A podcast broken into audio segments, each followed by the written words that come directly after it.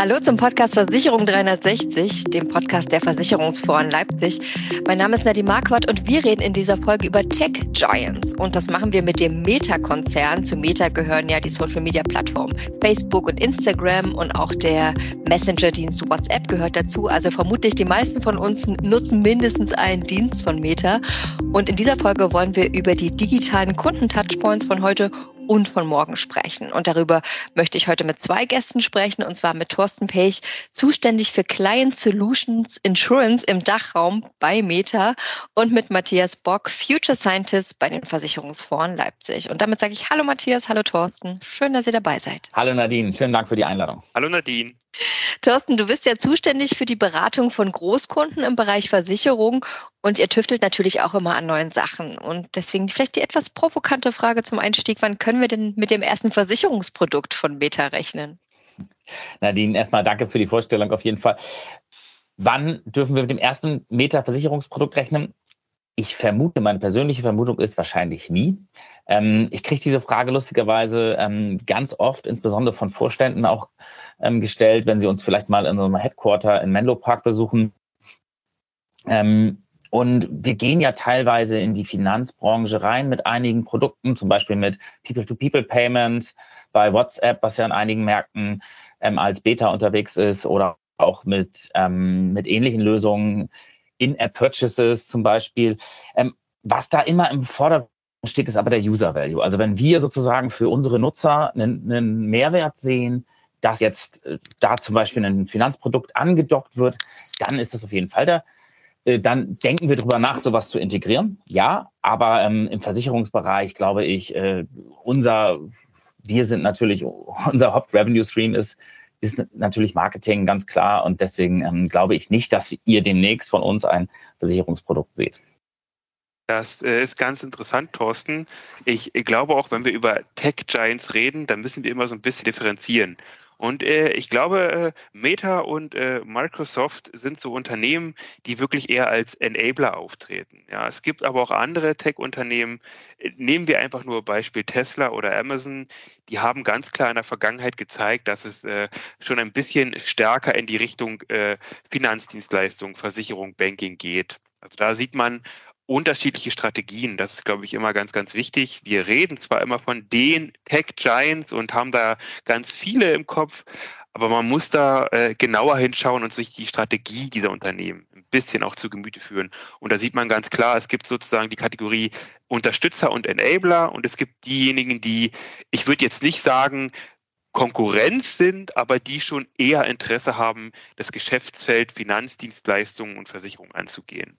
Ja, das, glaube ich, ist eine ganz, ganz wichtige Unterscheidung, die man da treffen muss. Genau, und da wären wir, glaube ich, eher der Partner und Enabler, ganz genau wie du sagst. Ähm, ich glaube, das ist im Gegensatz vielleicht zu den eben von dir genannten Unternehmen, ähm, sehe ich das ganz genau. Ich glaube, für die, für die meisten Tech Giants ist ja die Enabler-Rolle eigentlich auch eine, eine, ziemlich interessante und lukrative Rolle. Ich glaube halt, man muss sich immer die Frage stellen, womit kann man auch wirtschaftlich erfolgreicher sein oder womit kann man seine Kunden auch mehr zufriedenstellen. Und ich glaube, als, als Tech-Giant Stand heute ist die Strategie, ich unterstütze, ich helfe, ob jetzt im Vertrieb, ob mit Technologien, ob als Werbe- oder Marketingpartner. Da gibt es ja einen großen Blumenstrauß an Aktivitäten, die man durchführen kann. Und zumindest Stand heute würde ich sagen, die Enabler-Rolle steht den Tech-Giants doch viel, viel besser als äh, ja, der Konkurrent oder der Disruptor, äh, der da die Branche um, umwirft. Matthias, du hast ja gerade schon ein bisschen über die Rolle als, als Partner geredet, als Enabler. Ist deswegen Meta vielleicht auch so ein spannender Partner für die Versicherungsbranche und wird ja auch genutzt schon aktiv? Ich glaube, was Meta besonders macht, du hast es in der Anmoderation schon gesagt, sind die vielen Services und Dienste, die Meta schon anbietet in der Kommunikation und in der Interaktion von Menschen. Und äh, für Versicherungen ist es ja immer sehr, sehr wichtig, kundenzentriert zu sein. Ja, wenn man so ein bisschen schaut, äh, was ist ein Schlagwort der letzten Jahre, dann ist es immer Kundenzentrierung. Ja, das sind so das Design Thinking Methoden. Ja, das sind alles so Dinge, die Versicherer in den letzten Jahren anwenden, um eben mehr über die Kunden und deren Bedürfnisse herauszufinden. Und wenn ich halt äh, einen Konzern wie Meta habe, der international agiert und der mit so vielen Menschen, Privatpersonen, aber auch Unternehmen in Kontakt ist, dann kann man da sehr, sehr viele Kompetenzen, sehr, sehr viel Wissen einfach übernehmen. Das, glaube ich, ist immer ein ganz, ganz wichtiger Punkt. Man kann von vielen Tech-Giants sehr, sehr viel lernen und kann viele Anwendungen übernehmen, weil Versicherer haben ja meistens immer so ein bisschen Angst davor, neue Sachen zu entwickeln. Ja, das ist so aufwendig, das haben wir noch nie so gemacht, das passt nicht in unser, unser Unternehmen. Und wenn ich da einen guten Partner habe, der das schon bei anderen Unternehmen gemacht hat, das muss nicht immer in der Versicherungsbranche sein, ja, das können andere Branchen auch sein, dann kann ich da als Versicherer unglaublich viel Mehrwert rausziehen. Ja, da geht es sowohl um Kundendaten, aber auch um Technologien, wie man Kunden anspricht und eben auch um die Kommunikationskanäle, die die Kunden schon kennen. WhatsApp, Instagram, äh, ich glaube, wir kennen das, die Zuhörenden kennen das. Da glaube ich, kann es sehr, sehr vorteilhaft sein, wenn Versicherer das einfach nutzen und damit arbeiten. Also ganz klar ist, wir sehen uns natürlich als Partner. Ich glaube, das ist sehr wichtig. Ähm, das meiste dreht sich natürlich da um Enabling von Marketing und Sales für die Versicherer. Ähm, was sind da unsere Vorteile? Klar, wir haben einen massiven Scale im deutschen Markt, alleine 32 Millionen Nutzer auf Facebook, auf Instagram sind es nochmal mindestens genauso viele. Ähm, dann haben wir natürlich eine sehr große Zielgenauigkeit im Marketing und im Vertrieb. Ähm, die liegt bei über 90 Prozent im Allgemeinen. Ähm, und wir haben natürlich auch eine große Mediaeffizienz, gerade wenn man uns vielleicht mit traditionellen Kanälen wie TV vergleicht. Ähm, das sind so meistens so die, die, was uns als Partner einfach spannend macht. Und dann natürlich die Möglichkeit, Customer Care anzubinden über Messenger-Dienste, über WhatsApp. Wir haben zum Beispiel mit den Sparkassen eine Integration ins Kernbankensystem umgesetzt über WhatsApp. Ähm, und all solche Pro Projekte sind, glaube ich, spannend ähm, für, die, für die Versicherer im deutschen Raum. Wir kommen ja in diesem Podcast, weil wir reden über aktuelle Trends und Themen immer wieder auf das Thema Corona zurück.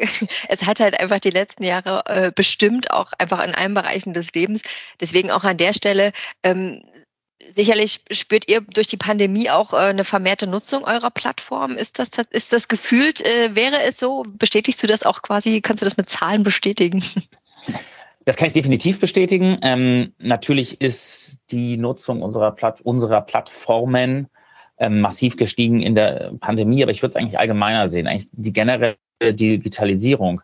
Corona hat da wie ein Brandbeschleuniger gewirkt. Das heißt, auf einmal haben wir angefangen, äh, Produkte des täglichen Bedarfs online zu bestellen. Wir haben angefangen, ähm, über Gorillas und andere Services auf einmal das einzukaufen, was wir früher im Supermarkt eingekauft haben. Und ganz viele, also dieser generelle Trend zu einer viel stärkeren digitalen Nutzung, ähm, der wird auch nicht wieder zurückgehen. Natürlich wird er vielleicht jetzt so ein bisschen kleinen Dip wiedersehen, aber auf der anderen Seite ähm, auch Sachen, wie wir jetzt machen, eine Videokonferenz, ähm, all das sind Sachen, die vorher eher die Ausnahme waren, ähm, wo früher viel noch dann ähm, offline gemacht wurde, was jetzt alles sozusagen ins Digitale ähm, geändert ist. Auch die Art, wie wir reisen, wird sich verändern, langfristig.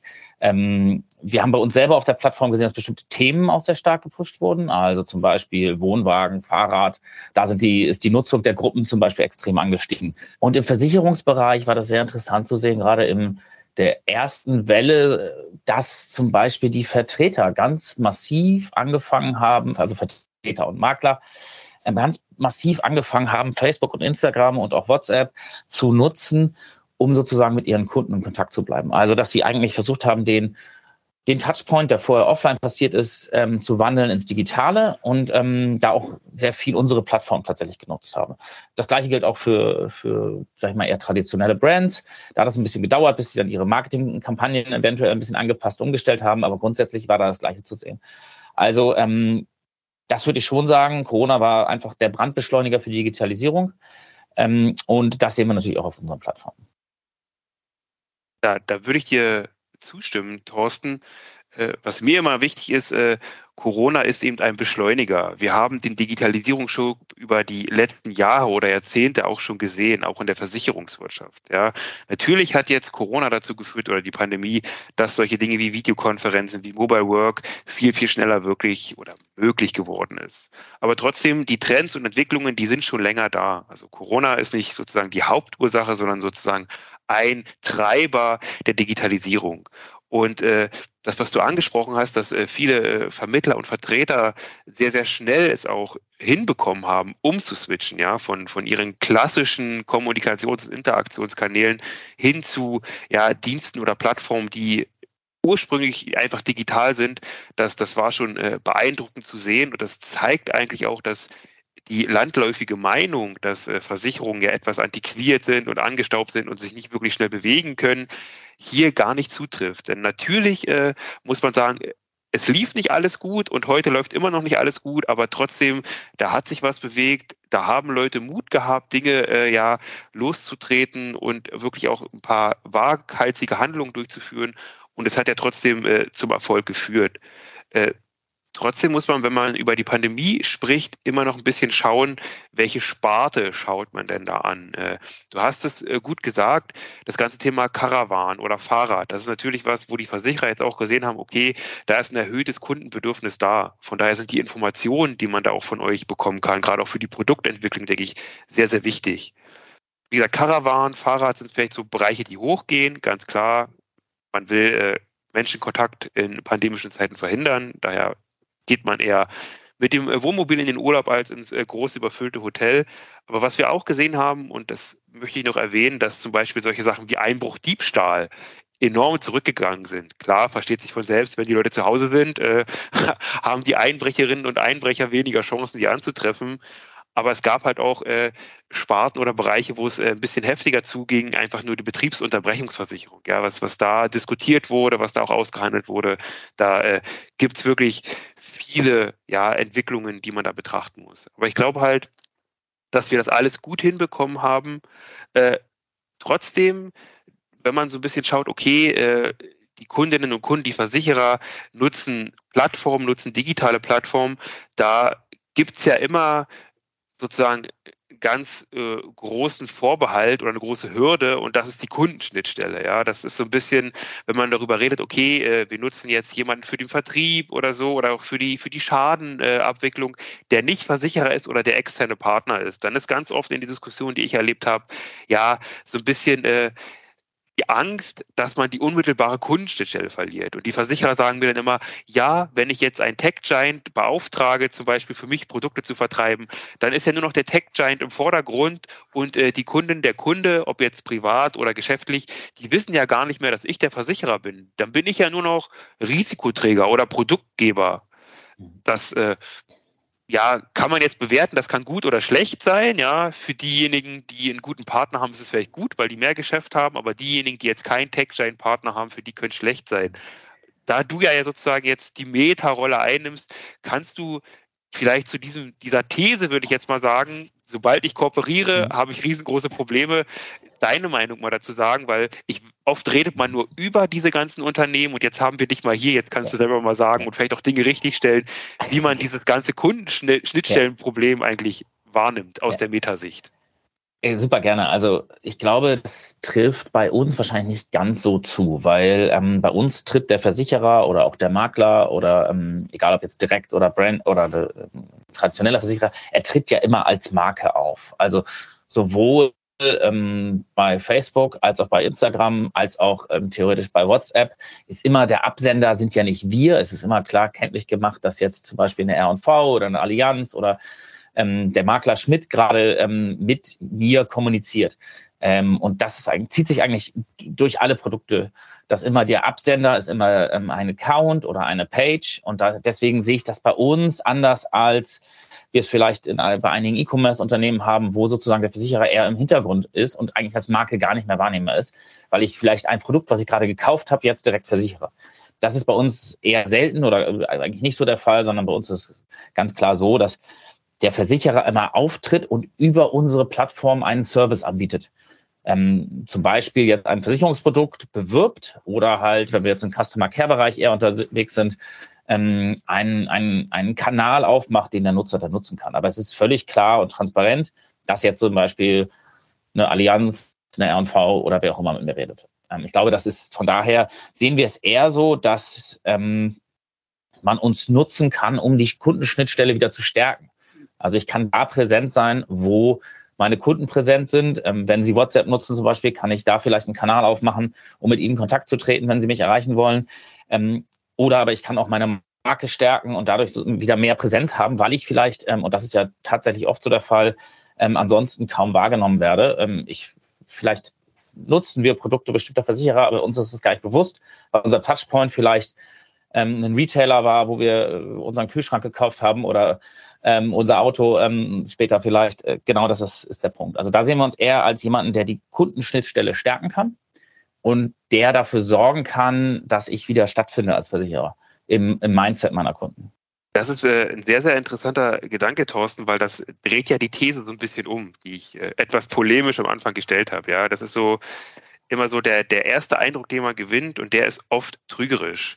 Und du hast das so schön gesagt, dass man das eher als Erweiterung sieht, ja, dass man nichts verliert, sondern eher, eher gewinnt. Ja, und, und mehr die Kunden abholen kann. Ja. Und die Kunden auch immer da abholt, wo sie sich gerade befinden. Ja? Und wenn wir, wir haben über den Digitalisierungsschub gesprochen, der durch die Pandemie gekommen ist, sehen, dass immer mehr Menschen auch im digitalen Raum aktiv sind, warum sollte man diese Plattform nicht nutzen? Warum sollte man nicht versuchen, als Versicherer hier auch noch Mehrwert zu schaffen? Von daher, äh, ich danke nochmal für, für die Klärung. Ich glaube, das ist immer mal interessant noch zu sehen, äh, äh, zwischen dem, was hypothetisch oftmals gesagt wird und was dann die Unternehmen selber sagen, die dann solche Leistungen anbieten.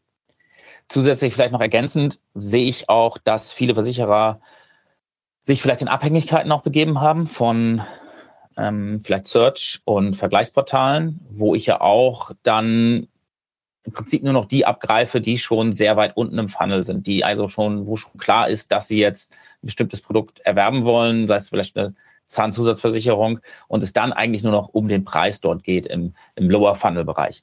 Preis ist natürlich immer ausschlaggebend, aber wir sehen auf der anderen Seite auch, dass eine starke Marke super wichtig ist. Und wenn ich es schaffe, als Versicherer auch ähm, über unsere Plattform mich quasi ein bisschen aus dieser Abhängigkeit von diesen beiden Sparten äh, zu befreien, dann ist das sicherlich ähm, auch nochmal hilfreich. Und da werden wir oft auch tatsächlich als Chance gesehen, diese, diese Kundenschnittstelle, diese Markenbekanntheit ähm, wieder aufzubauen. Ich würde noch auf eine weitere, ein weiteres spannendes Thema gerne noch zu sprechen kommen, ähm, um, wo auch die, der Kunden-Touchpoint sozusagen wichtig wird. Und da vielleicht als kurze Vorrede, im September letzten Jahres 2021 wurde ja Facebook zu Meta, zum großen Konzern, und ihr treibt sehr stark das Thema Metaversum auch voran. Ähm, was glaubt ihr denn da, Thorsten, wie wird denn da der Kunden-Touchpoint der Zukunft aussehen im Metaversum? Ähm, ja, vielleicht erstmal grundsätzlich zu, für mich ist das super, super spannend, dass wir jetzt eben nicht mehr als Facebook auftreten, sondern als Meta, weil mir das im täglichen Gespräch halt sehr stark hilft. Ähm, sonst war es immer, Facebook kommt und dann haben wir nur über Facebook geredet.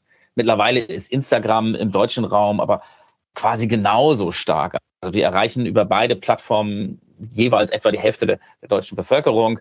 Ähm, WhatsApp hat man immer völlig vergessen. Ähm, auch WhatsApp im deutschen Markt ist quasi jeder nutzt WhatsApp. Wir veröffentlichen da, glaube ich, keine Zahlen, aber ähm, grundsätzlich ist es eine super, super starke Nutzung. Und das ist viel immer so ein bisschen unter Tisch mit dem alten Namen Facebook kommt, sondern jetzt ist es halt quasi Meta. Das ist für mich in, in meiner täglichen Arbeit angenehmer, weil es natürlich also ein bisschen die Bandbreite alles, was wir haben, auch Oculus, Workplace, es macht alles ein bisschen auf. Das finde ich, sehr angenehm. Ähm, zu den Touchpoints der Zukunft, da haben wir natürlich Hypothesen, wie der aussehen kann, ganz klar. Wir sehen vieles, was jetzt schon da ist, auf unseren Plattformen natürlich als eine Brücke, Brücke zu Metaverse.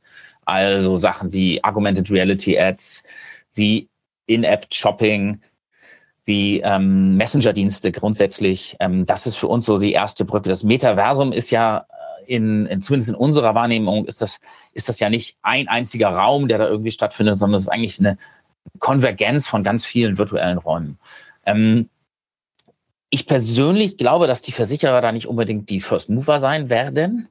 Ähm, ich glaube schon, dass natürlich starke Consumer Brands da jetzt erstmal die ersten Aufschläge machen. Ähm, gerade im komplett virtuellen Raum, also in der, in der virtuellen Realität, sehen wir sehr schöne Cases, zum Beispiel von Wendy, die so einen Brand Space da aufgemacht haben, also quasi präsent sind im Metaverse ähm, und das Metaverse nutzen, um Markenaktivitäten zu machen.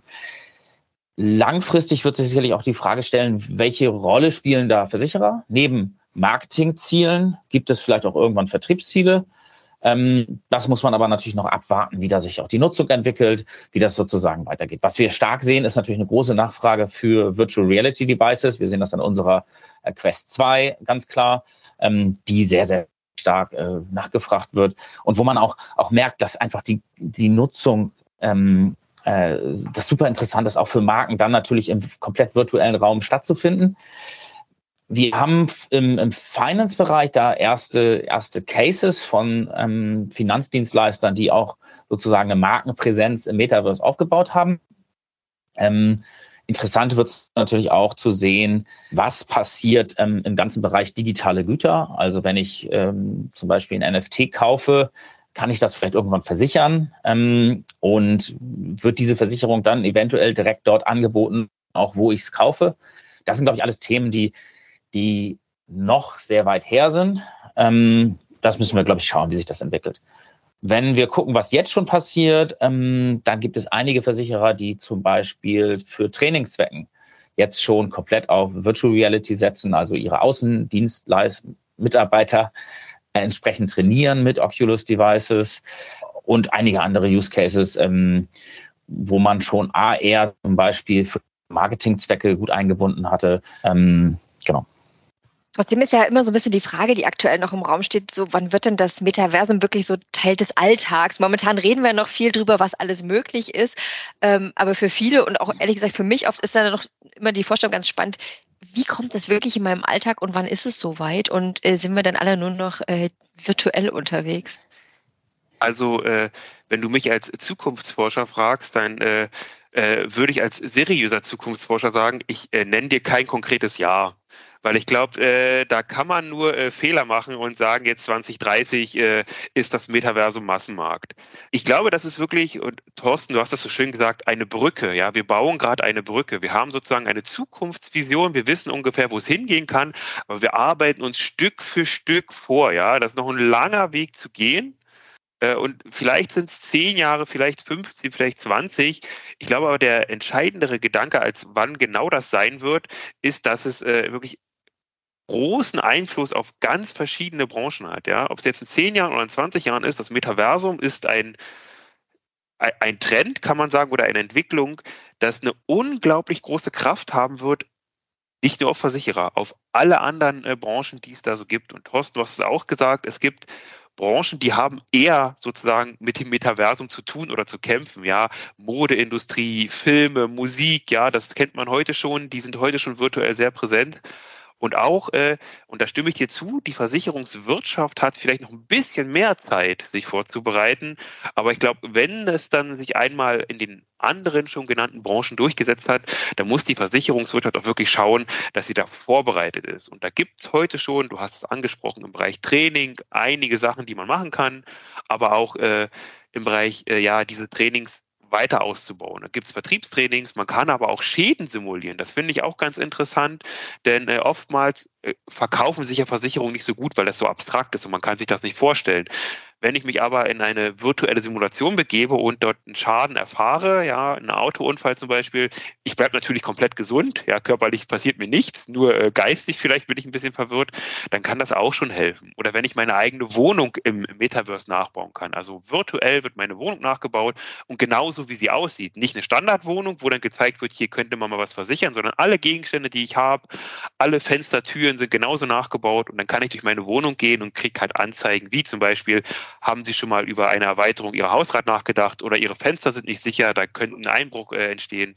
Von daher, ich glaube, es ist gar nicht so weit weg, Nadine. Du hast da gefragt, wann es passiert. Ich glaube, es ist nicht so weit weg. Es kann da echt viel passieren und ich glaube, es wird auch schnell was passieren. Und wir sehen heute schon, das ist mir ganz, ganz wichtig, dass Unternehmen da investieren, dass Unternehmen da Cases entwickeln und das ist kein Hirngespinst aus den Glaskugeln der Zukunftsforscher. Ja, so wird das oftmals hin, hingestellt oder das ist ein Marketing oder ein PR-Gag. Ich glaube, da ist ganz, ganz viel dahinter, was für die Versicherer von großer Bedeutung ist.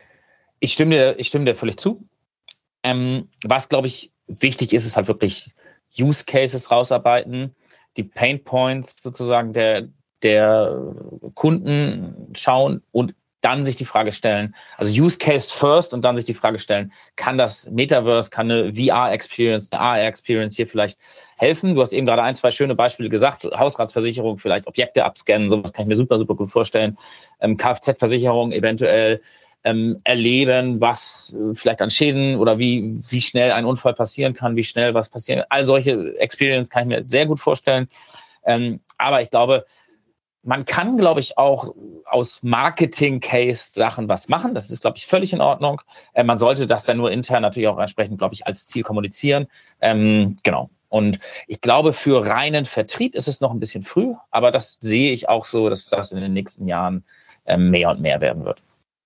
Glaubt ihr denn, also das ist, ich weiß, wieder sehr in die Glaskugel geguckt, aber wird dann in Zukunft quasi der analoge Kontakt überhaupt noch eine Rolle spielen? Also digital und persönlich schließt sich ja nicht aus, aber ich rede jetzt wirklich vom analogen Kontakt. Ich meine, gut, Meta lebt natürlich vom digitalen Kontakt, aber wir sind ja auch alle Menschen und in der Gesellschaft. Jetzt, wie würdet ihr die Frage beantworten? Ich glaube, der persönliche Kontakt wird weiterhin eine wichtige Rolle spielen. Und ähm, ich glaube auch, dass persönliche Ansprachen tatsächlich über das Metaverse vielleicht sogar noch mehr und besser at Scale funktionieren werden. Also dass man quasi den seinen Vertretern und Vertriebsmitarbeitern bessere Tools an die Hand geben und wirklich skalierter ihre ähm, Kunden anzusprechen auf einer persönlichen Basis. Und ich glaube, das ist das, was, was gestärkt wird durch den digitalen Kontakt. Ob die sich dann wirklich analog treffen in jedem Fall oder ob sie es digital machen in einer Videokonferenz oder ob sie es in Zukunft in VR machen, ist, glaube ich, dann nachgelagert. Was wichtig ist, ist, glaube ich, der Mensch wird weiterhin im Fokus bleiben. Und ob das ein analoger, ein, ein hybrider oder ein komplett virtueller ähm, Kontakt ist, äh, das, vielleicht spielt es keine Rolle, weil der Mensch dahinter, der, der bleibt ja sozusagen. Äh, der Mensch dahinter bleibt, äh, das, das glaube ich, wird auch im Metaversum so sein. Und du hast es so gut gesagt, es geht um den, den ersten Kontakt, ja, wo, wo wird der erste Kontakt zum Kunden hergestellt? Und ich glaube, das wird wirklich vermehrt in virtuellen Welten sein. Das kann man sich vielleicht nicht vorstellen, aber jüngere Generationen, die sind heute, Sie kennen das, ihr kennt das Always On, sind im Gaming äh, aktiv, ja, sind da wirklich leben wirklich schon in diesen Welten und fühlen sich da oft mehr zu Hause und mehr als sie selbst, als sie es vielleicht im Analogen tun. Ja, dass wenn man sich fragt, okay, wo kann man wirklich man selbst sein, dann gibt es da durchaus Studien, die sagen, äh, okay, die jüngeren Generationen sehen das eher in der virtuellen Welt. Und klar können jetzt Versicherer sagen, wir versichern da immer noch die Menschen und wir versichern das, was nachgelagert ist. Kann sicherlich so sein. Ich glaube aber, dass das für den Vertrieb doch große Auswirkungen hat. Und wenn man sich anschaut, viele Unternehmen, viele Versicherungsunternehmen haben natürlich heute noch ein großes Agenturnetzwerk, das ist analog, die sind in prädestinierten Punkten in den Städten. Und äh, das ist zumindest meine Hypothese, dass äh, in 10 oder 15 Jahren das groß mit einer Änderung versetzt sein wird. Ja, dass dieses, man sich wirklich überlegt, kann man sich das kostentechnisch noch leisten, wenn ich das auch virtuell ab, anbieten kann. Ja, und ich glaube halt, äh, vielleicht ist da auch die Hürde von den Menschen dann äh, etwas geringer, wirklich Versicherungsprodukte sich anzuschauen und sich zu beschäftigen, wenn ich zu Hause auf der Couch sitzen kann, mir die Brille aufsetzen kann und dann mal kurz im Metaverse mir so ein paar Sachen anschauen kann. Also ich bin der Meinung, der analoge Kundenkontakt, um vielleicht zusammenzufassen, der wird schon noch wichtig sein in Zukunft, aber es wird immer weiter so eine Art Liebhaberstück. So wie es heute Schallplattenliebhaber gibt oder diejenigen, die immer noch Faxe schicken, äh, glaube ich, wird es in Zukunft immer noch Leute geben, die analogen Kontakt wollen. Aber ich denke schon, die Tendenz ist klar zu sehen, dass der virtuelle oder zumindest der hybride Kontakt ganz, ganz entscheidend für den Wettbewerbserfolg der Versicherer in Zukunft sein wird. Ganz zum Schluss nochmal die Frage, wir haben es eigentlich auch schon einmal am Anfang schon ein bisschen besprochen und du hast dich auch schon gut positioniert, aber ich nagle dich trotzdem zum Schluss nochmal fest, Thorsten. Äh, wir fragen ja sozusagen die Tech-Giants immer, äh, wie sie zur Versicherungsbranche stehen und wir haben das auch schon Manuel Holzhauer von Microsoft gefragt, ob sozusagen äh, Microsoft Freund oder Feind der Versicherungsbranche ist. Thorsten, wie würdest du das für Meta beantworten? Wir sind definitiv Partner, würde ich sagen. Partner der Versicherungsbranche. Ähm, wir sehen uns als eine, eine Opportunity, sich sozusagen von vielleicht Search und Vergleichern ein bisschen unabhängiger zu machen. Und ähm, wichtig dabei ist, glaube ich, einfach, dass natürlich so eine Partnerschaft dann auch mit ernsthaften mit Ernsthaftigkeit angegangen wird, dass Tracking zum Beispiel stimmt, dass die Technik im Hintergrund stimmt. Ähm, das sind, glaube ich, so Sachen, die wichtig sind. Ähm, genau, also äh, von daher wahrscheinlich deutlich mehr Freund. Ich finde, Freund ist immer so ein bisschen, klingt, äh, sondern Partner würde ich es nennen. Das waren doch schöne Abschlussworte von Thorsten Wilch. Gemeinsam mit Matthias Bock haben wir über das Thema Tech Giants und die Kundenschnittstelle gesprochen hier beim Podcast Versicherung 360. Vielen Dank an euch beide. Danke, Nadine. Hat viel Spaß gemacht. Danke, Matthias. Danke. Und wenn Sie mehr zu aktuellen Trends der Versicherungsbranche und zu Zukunftsthemen hören wollen, dann abonnieren Sie doch gerne unseren Podcast. Sie finden uns eigentlich überall, wo es Podcasts gibt, unter dem Namen Versicherung 360. Und ich würde mich freuen, wenn Sie wieder dabei sind bei der nächsten Folge. Vielen Dank fürs Zuhören.